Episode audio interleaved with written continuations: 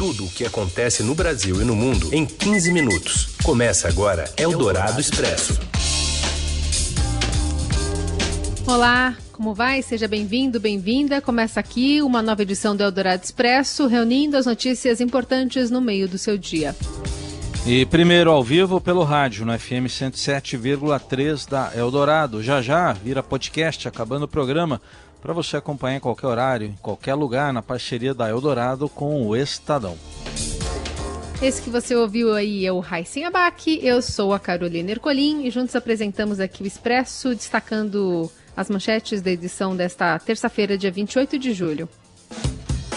O Brasil perdeu quase 1 milhão e 200 mil empregos formais no primeiro semestre. Na pandemia, abril foi o pior mês e junho teve a menor perda. O governo de São Paulo cede nas negociações e os metroviários suspendem a greve marcada para hoje, mas ainda há dificuldades para os salários de agosto. E ainda a morte do apresentador de TV do Sport TV, Rodrigo Rodrigues, com coronavírus e a consulta popular que a Prefeitura do Rio quer fazer sobre o Réveillon de Copacabana. É o Dourado Expresso. Tudo o que acontece no Brasil e no mundo em 15 minutos. Com a queda nas demissões e o aumento nas contratações, o mercado de trabalho registrou em junho a menor perda de vagas desde a chegada da pandemia de Covid-19 no Brasil em março. Houve um fechamento líquido de 10.900 empregos em carteira assinada em junho, de acordo com os dados do CAGED divulgados nesta terça-feira pelo Ministério da Economia. Mas entre março e junho, a perda de empregos formais chegou a 1 milhão 539 mil. No acumulado primeiro, do primeiro semestre, o saldo do CAGED ficou negativo em 1 milhão 198 mil vagas, o pior desempenho para o período da série histórica iniciada em 2002. Nesse período da pandemia, o pior mês foi abril, com o fechamento de mais de 918 mil postos com carteira assinada.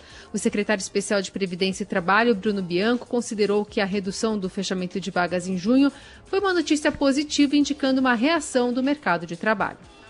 Eldorado Expresso. O secretário estadual de Transportes Metropolitanos de São Paulo, Alexandre Baldi, disse hoje que o metrô cedeu na negociação com os funcionários para evitar uma greve, mas ainda enfrenta dificuldades financeiras. A paralisação dos metroviários só foi cancelada no início da madrugada desta terça-feira e várias estações amanheceram fechadas, gerando aglomerações. A operação das linhas só foi normalizada por volta das 8 da manhã. E a indefinição também causou lotação em trens da CPTM, principalmente na zona leste da capital paulista. Em entrevista à Rádio Eldorado, o secretário Alexandre Baldi negou demora nas negociações, que duraram mais de dois meses. Segundo ele, faltou a categoria entendimento do atual momento de pandemia, que resultou em uma queda de 72% na demanda do metrô em quatro meses.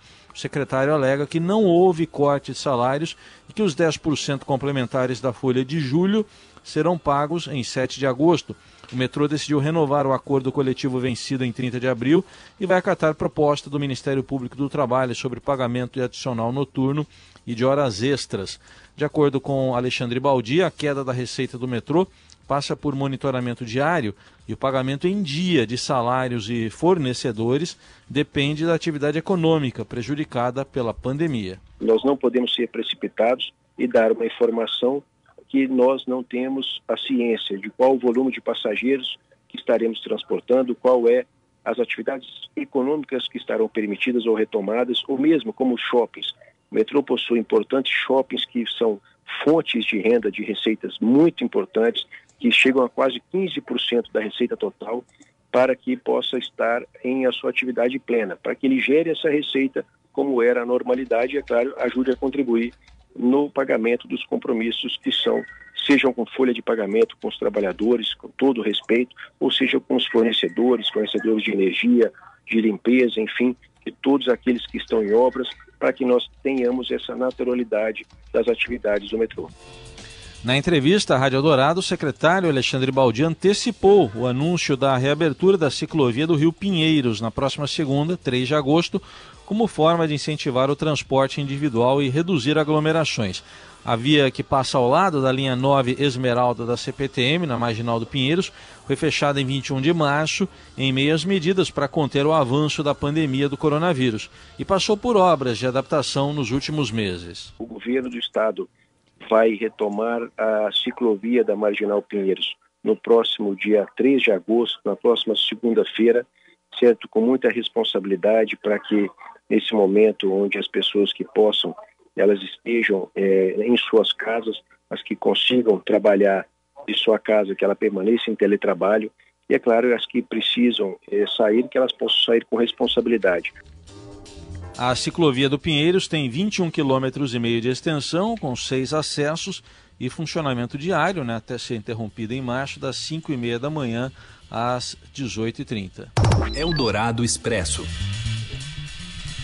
Prefeito do Rio de Janeiro, Marcelo Crivella, quer pesquisa popular para definir o futuro. Teremos ou não o Réveillon de Copacabana?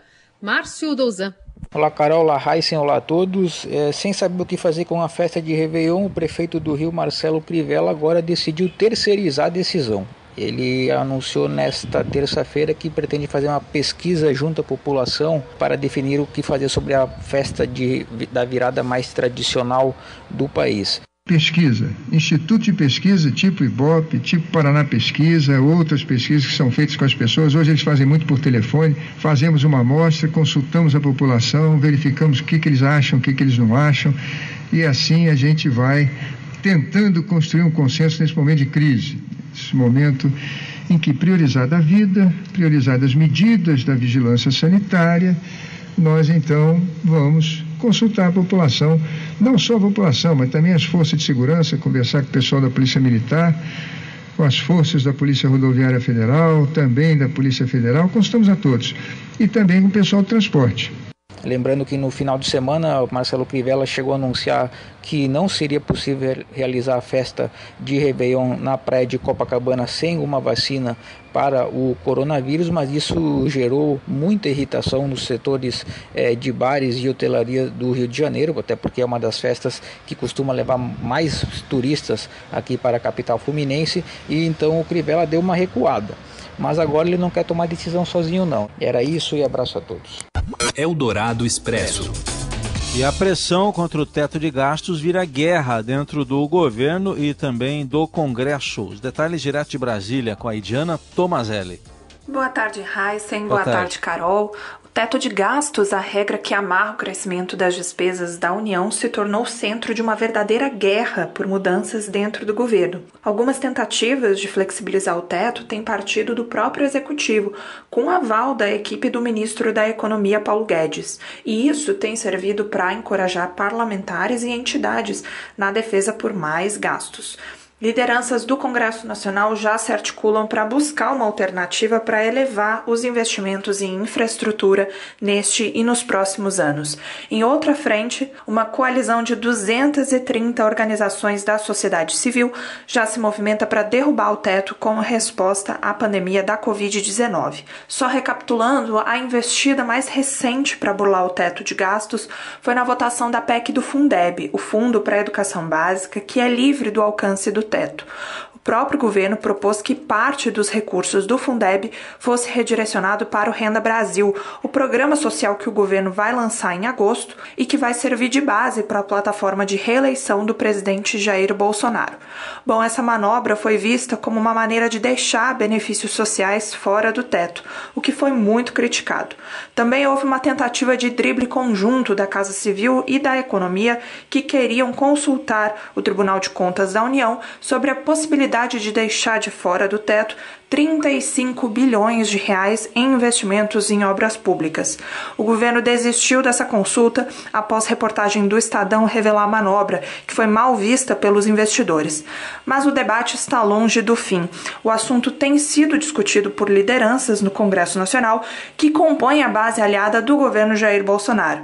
Eles defendem viabilizar um investimento público mais expressivo para permitir ao menos a conclusão de obras em andamento. Segundo uma liderança envolvida nas articulações, a ideia é aproveitar todos os saldos dos créditos extraordinários abertos para os gastos da pandemia e direcioná-los para ações ou obras programadas para os próximos dois ou três anos.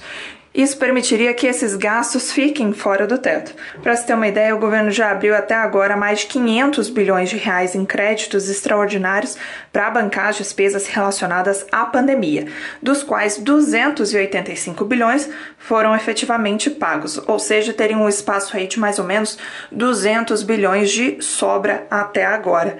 A ideia do Congresso seria direcionar essa sobra para o investimento público. Já o ministro Paulo Guedes tem dito a interlocutores que o teto de gastos é o indutor das reformas e do debate sobre quais despesas são prioritárias e retirá-lo agora seria uma burrice. É uma discussão que certamente vai ter desdobramento nos próximos dias. Eldorado Expresso. O DEM e o MDB vão oficializar nos próximos dias o desembarque do Centrão, bloco liderado na Câmara pelo deputado Arthur Lira, do Progressistas. Os dois partidos já atuam de forma independente em torno do presidente da Câmara, Rodrigo Maia, mas acabam ficando a reboque de Lira no encaminhamento de algumas votações. O divórcio mostra os rumos antagônicos que as bancadas vão tomar em votações futuras, como na reforma tributária e na sucessão de Maia, como analisa a colunista de política da Rádio Dourado, Eliane Cantanhede. Vem aí várias votações importantes: reforma tributária, é, esses auxílios emergenciais vão continuar, o governo vai querer trocar o título, o nome, a marca Bolsa Família por Renda Brasil. Tudo isso, essas votações todas, vêm aí com muita força é, no segundo semestre e o DEM e o MDB não têm compromisso de negociação conjunta com os outros partidos. O resultado concreto é que Bolsonaro terá mais dificuldade de emplacar também um novo nome, né, um presidente da Câmara que seja de apoio ao governo. Oposição e independentes já somam dois terços dos deputados hoje na casa. Eliane Cantanhede ainda reforça que há diferença entre os conjuntos políticos que atuam no Congresso. Preciso explicar que são duas coisas. Uma é o blocão Outra é o Centrão.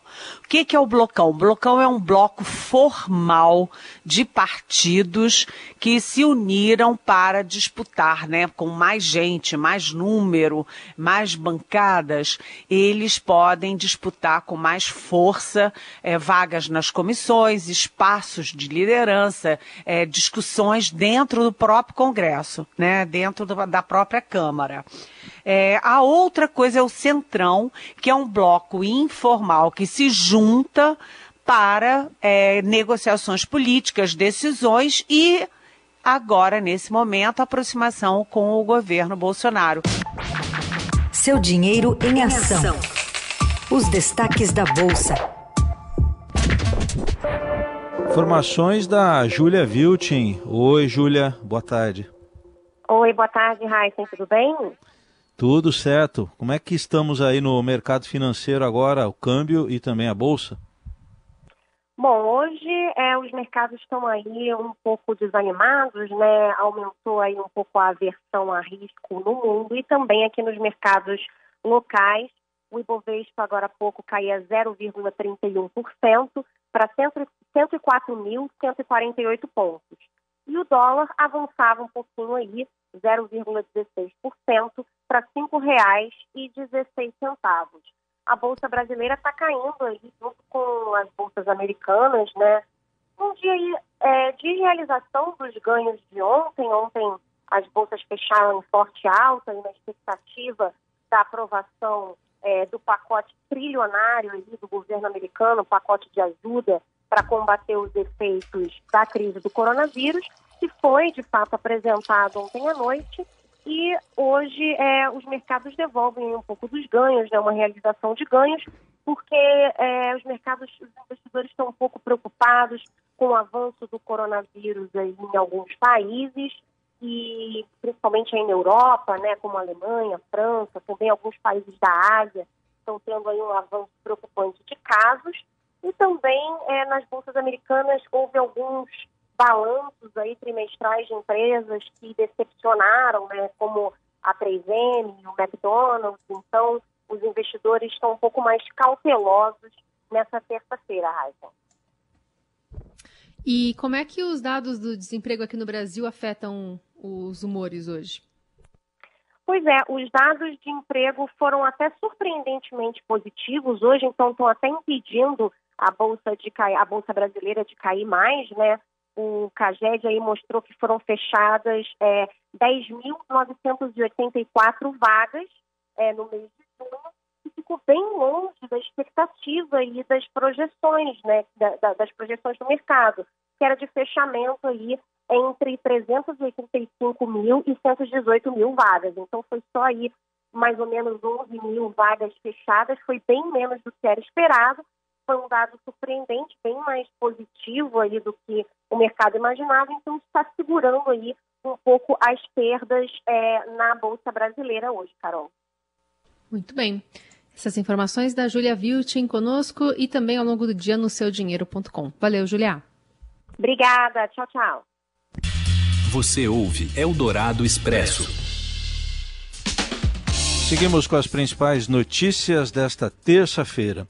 O apresentador do Sport TV, Rodrigo Rodrigues, morreu hoje no Rio em decorrência da Covid-19. O jornalista tinha 45 anos e não resistiu às complicações da doença após ter contraído o novo coronavírus.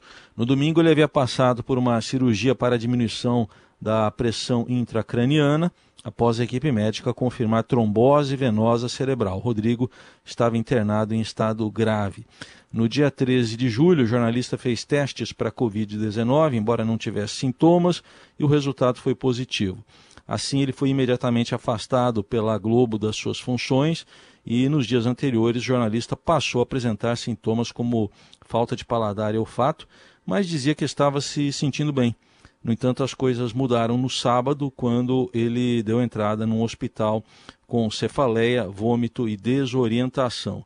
No domingo passado, ele ainda foi submetido a um procedimento para a diminuição da pressão intracraniana, em decorrência de uma trombose venosa cerebral, e não resistiu, teve a morte confirmada nesta terça.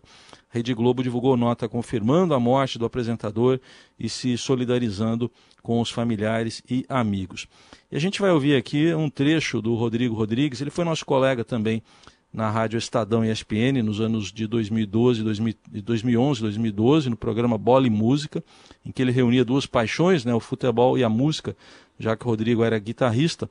Mas a gente vai ouvir uma entrevista dele de 2010, quando foi ao programa na internet Estúdio Show Livre, para falar da banda que ele integrava, a Soundtrackers.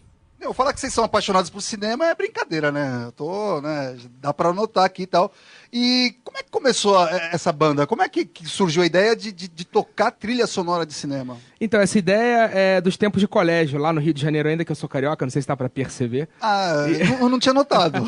e era um sonho que eu tinha de montar uma banda para tocar trilha de cinema e muito focada nos anos 80, assim. Uhum. Mas foi uma ideia que ficou lá atrás. E aí, já em São Paulo, depois de muito tempo sem tocar ao vivo, comecei a sentir falta e quis voltar a tocar, mas não queria montar uma gig para tocar num pub, assim. Uhum. Que eu acho bacana também, mas eu queria montar um trampo paralelo à TV mesmo. E aí veio essa ideia de resgatar a história do cinema. E aí achei quatro malucos tocando num pub ali em Pinheiros que de cara toparam a empreitada. Aí a gente achou a Paulinha ali no Bexiga vendendo bala no sinal. Aliás, né?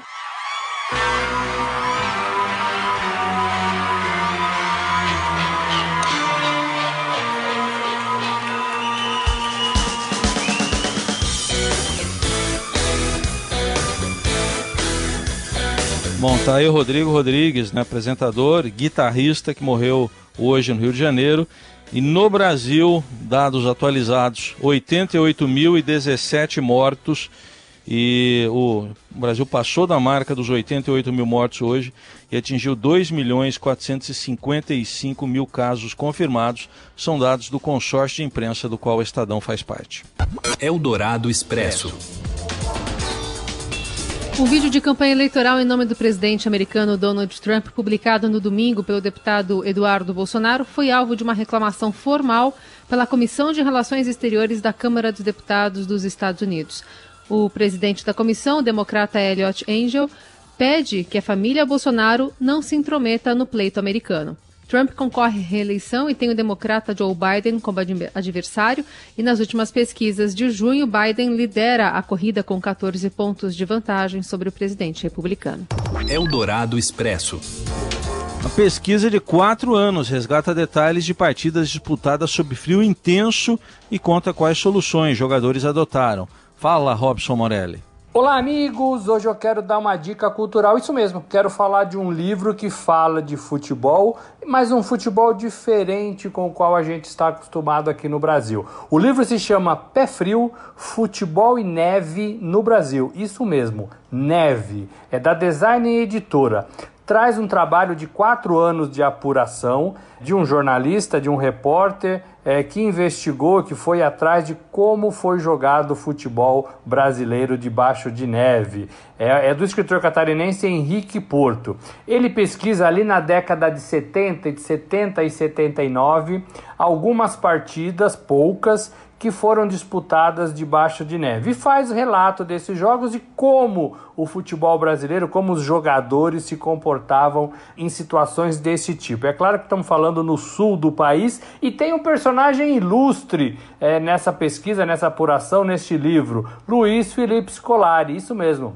Ele jogava no Caxias é, e foi e fez um desses jogos debaixo de neve. Ele falou o seguinte em depoimento ao escritor: tomamos café preto com graspa. Graspa?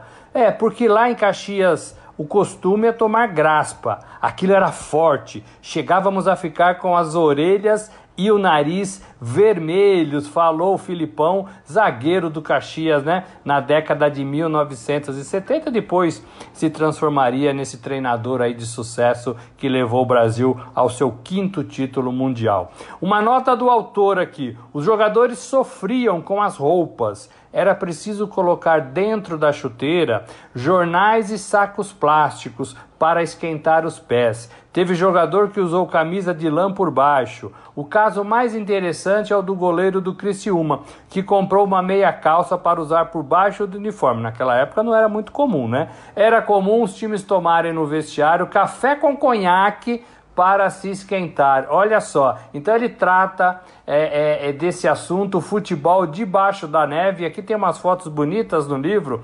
É, a gente está muito acostumado a ver esse tipo de partida lá na Europa, né? Alguns lugares são até interrompidas, né? Essas partidas, porque não tem a menor chance é, de, de, de, jogar dessa maneira. Mas o Brasil aqui na parte é, sul do país já enfrentou jogos de futebol dessa maneira. Bacana a dica, vale, vale uma leitura desse livro. Pé frio pé frio, o futebol é, do Brasil na neve. Bacana. Valeu, gente. É isso. Um abraço a todos.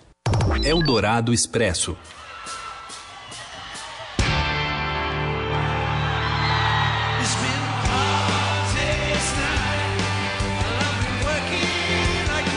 Edição americana do Festival Lula Palusa anunciou a escalação do evento online que será realizada entre a próxima quinta-feira, dia 30, e o domingo, dia 2. E Paul McCartney está entre os artistas com presença confirmada. Também tem Metallica, Outcast e Imagine Dragons. Aliás, Michelle Obama e outros, eh, person outras personalidades, né? por exemplo, o baterista do Foo Fighters, o Taylor Hawkins, também vão aparecer no evento que será transmitido no canal oficial do Lula Palusa no YouTube.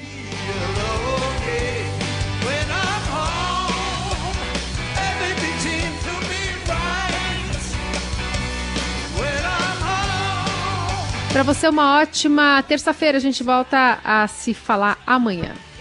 Valeu, obrigado, gente. Que os dias sejam mais leves.